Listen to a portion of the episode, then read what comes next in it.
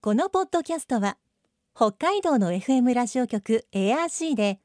毎週日曜日午後6時30分から放送中の番組を再編集してお届けしています世界の憧れ北海道ブランドぜひお聞きください今世界から注目される北海道。この番組では北海道が世界に誇る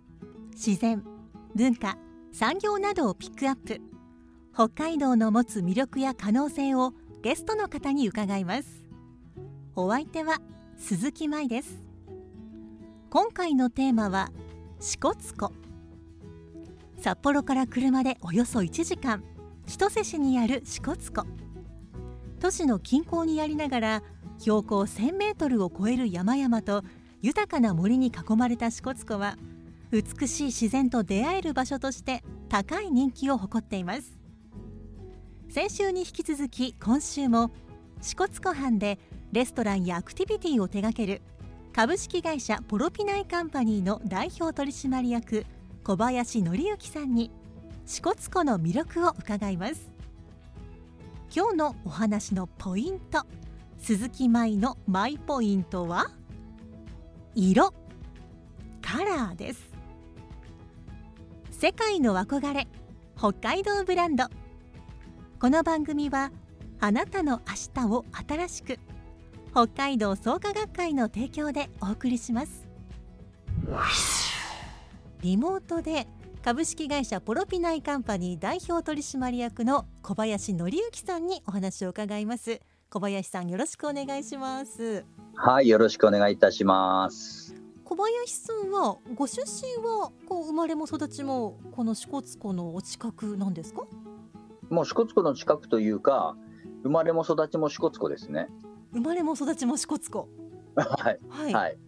で、その支笏湖の中でも、今この当社のあるポロピナイっていうところが、あの夏の住処だったんですよね。夏の住処というか、夏はこのポロピナイに住んで、冬はこう温泉街に帰ってっていう、その支笏湖をこう行ったり来たりしながら生活してました。えー、もうじゃあ子供の頃からもうこちらが地元ということなんですか、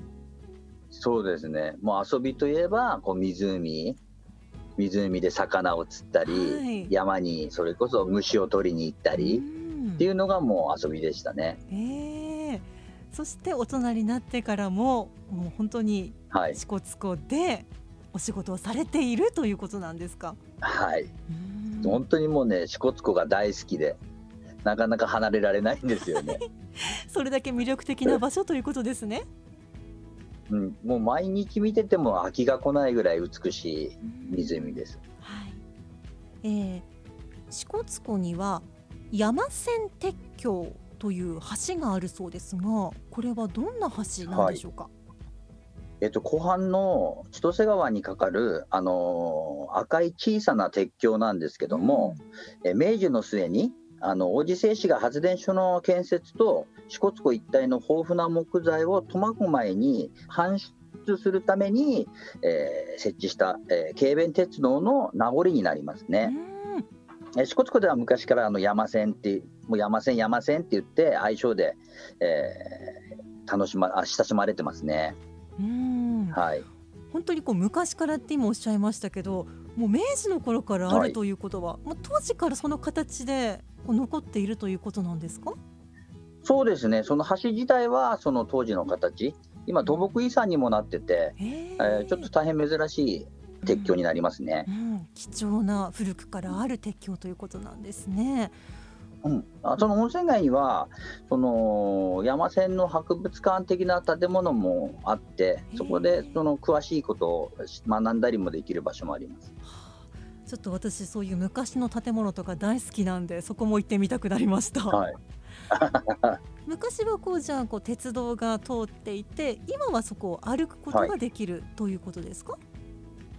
そうですね。今はもう逆にその歩くことしかできないうんところになってますね。はい、ええーとその橋の上からこう湖を眺めてもすごく夕日なんかがすごく目の前に出てすごく綺麗して川の底がよく見えるのでそこもまたあの楽しみ方の一つかなと思います。まあ、こうやってお話聞いていったら支笏湖っていろんなこう楽しみ方いろんなスポットがあるんだなと改めて思いましたはい、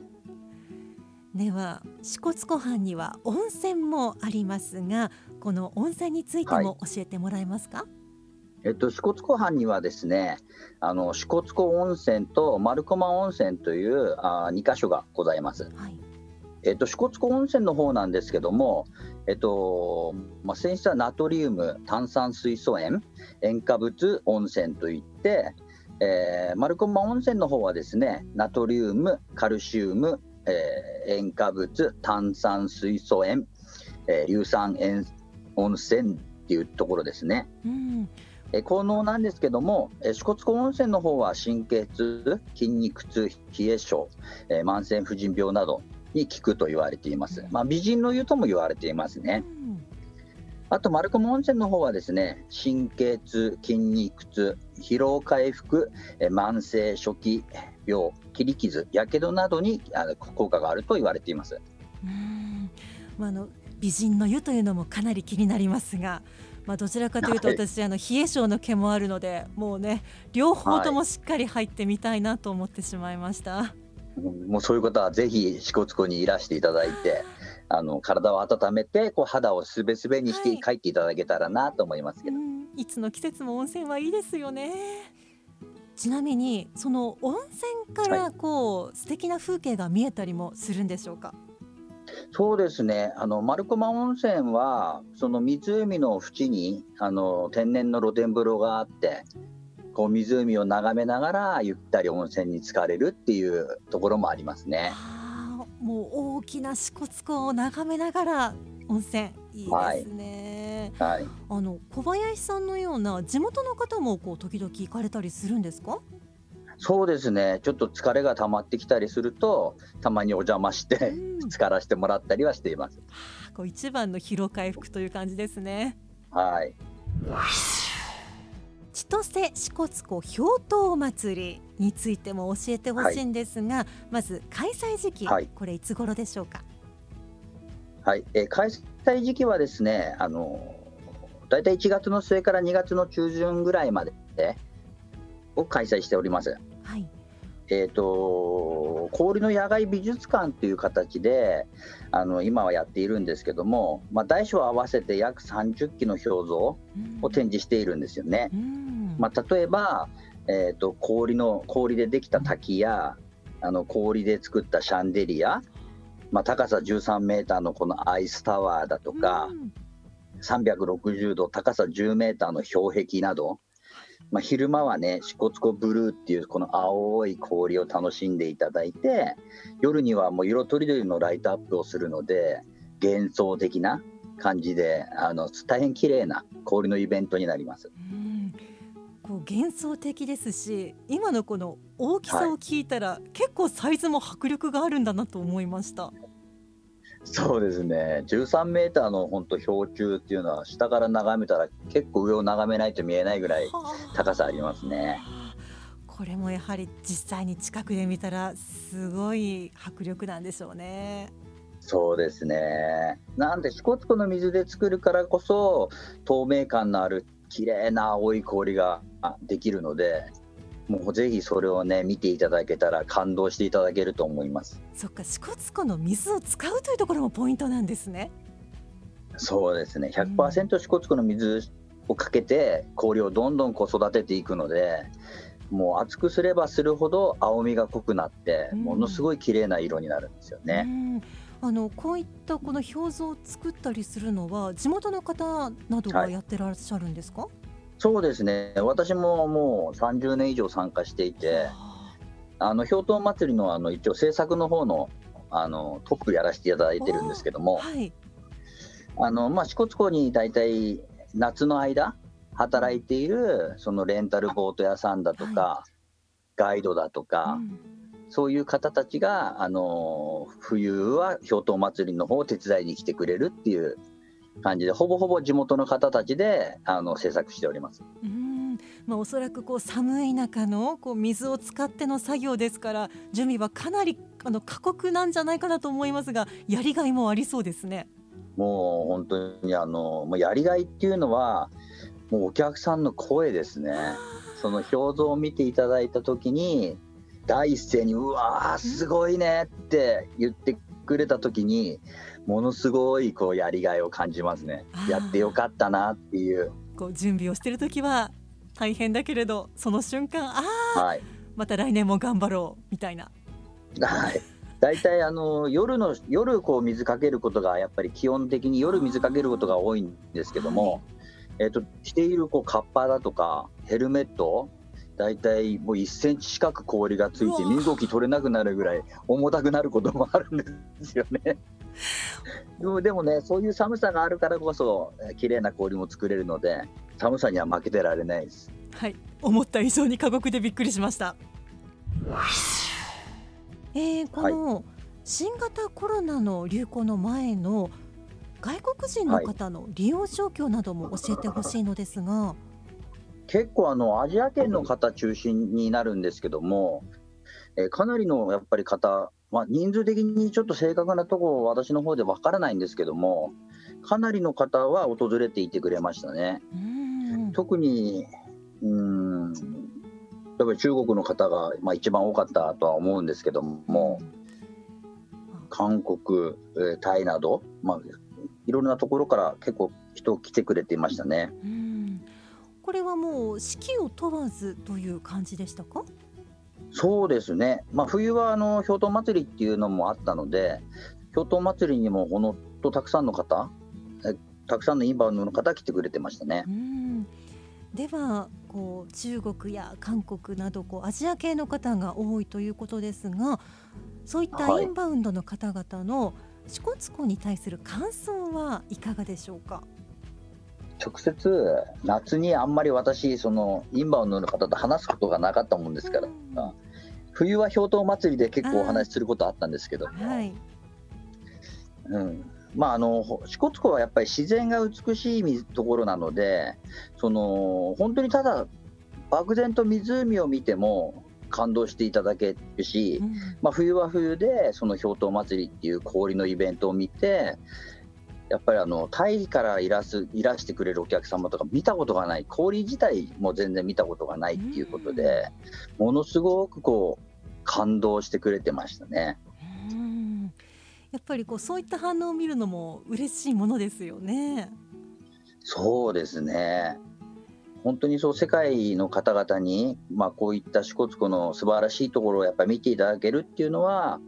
うん、本当嬉しいことですね。うんでは支笏湖周辺の見どころやあの小林さんの思う楽しみ方、あれば教えてほしいんですが。うーんとなんかあの見どころっていう部分で言うとあの、まあ、支笏湖の周りに何か所か滝があるんですよね。はい。まあ、そこもちょっと散策して歩いていってその滝を見ていただいたりこう苔がこう回廊のように蒸した場所うん苔の回廊ってまさにその名前も苔の回廊っていうんですけども、まあ、そういうところもあったり、えーまあ、見どころはその本当自然にできたもので綺麗なものがたくさんあるので、まあ、ぜひその支笏湖のビジターセンターというところに行くと、まあ、そういう細かいことがかなり詳しくわかるので、そういうところに顔を出していただいていろいろなところを見ていただいたらなと思いますけど。うんまあ、そういった場所でねこう教えてくれるからこそっていうのもやっぱありますよね。そうですね、うん。ちなみに小林さんご自身は支笏湖のこう四季で春夏秋冬どの季節が一番お好きですか？うーんと一番好きなのは今時期6月ぐらい。うん。ちょうどこうなんですか新芽がちょうど全部揃ったぐらいの時が、こう緑の濃淡がすごくあって、まあ、勝手に春春紅葉って言ってるんですけど、はい。山がすごいこう色とりどりの緑色になってものすごく綺麗なんですよね。はあ。ちょっとこう確かにこの6月今ぐらいの時期ってこう街の中の緑もすごいこう美しくなってくる時期ですけれどこう、はい、山に囲まれた湖なんかのこうその緑の美しさはもうひときわですね。はい、ちょうどもう山の上の方まで全て緑色に染まるので、その湖の青と山の緑と空の青それに雲の白いのがこうちょっとあの相まるとすごく綺麗な風景になります。それでは、はい、支笏湖観光は今後どのように展開していくんでしょうか、はいうん。まあ、やっぱり支笏湖の一番の売りっていうのはその自然の景観っていう部分だと思うんですよね。うん、まあ、だからここそう、まあ、自然の景観プラス温泉、まあ、あとその、まあ、支笏湖チップっていう大変美味しい素材の魚とかもあるのでやっぱりその自然を生かした部分これからもそういう自然とまあ、なんていうんですかね、支笏湖観光は自然と一体化して魅力のある観光地だと思っているので、もうあくまでもそのやっぱり自然を一番に、えー、体験していただけるようなあ観光地づくりっていうのをしていきたいなと思います。うんそういったこの自然の良さっていうのを意外とこう北海道の地元に住んでいる私たちも知らないこと多そうですよね。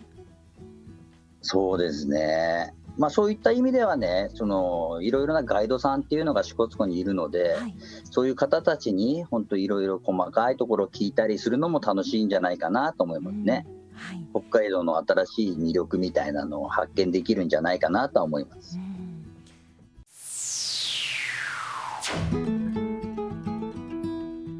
世界の憧れ北海道ブランド今回のゲストは支笏湖畔でレストランやアクティビティを手掛ける株式会社ポロピナイカンパニーの代表取締役小林則之さんでした。今日のマイポイントは色でした。千歳支笏湖氷濤祭りの作品はすべて支笏湖の水で作られるため色が支笏湖ブルーの青であることが特徴です。また作品たちは夜になると赤やピンク黄色などさまざまな色にライトアップされます。一方今の季節は山の緑が一番綺麗な季節。湖と空の色と雲の白とのコントラストも最高。いつ訪れても季節ごとの美しい色が迎えてくれる。それが支笏湖なんですね。そしてこの番組では皆さんからのメッセージをお待ちしています。番組の感想やあなたの思う北海道ブランドなどぜひお寄せください。クオカード3000円分を毎月抽選で1名の方にプレゼントしています。詳しくは番組のホームページをご覧ください。北海道ブランド。そこには世界を目指す人たちの知恵と情熱があります。来週もそんな北海道ブランドに元気をもらいましょう。ご案内は鈴木舞でした。世界の憧れ北海道ブランド。この番組はあなたの明日を新しく北海道創価学会の提供でお送りしました。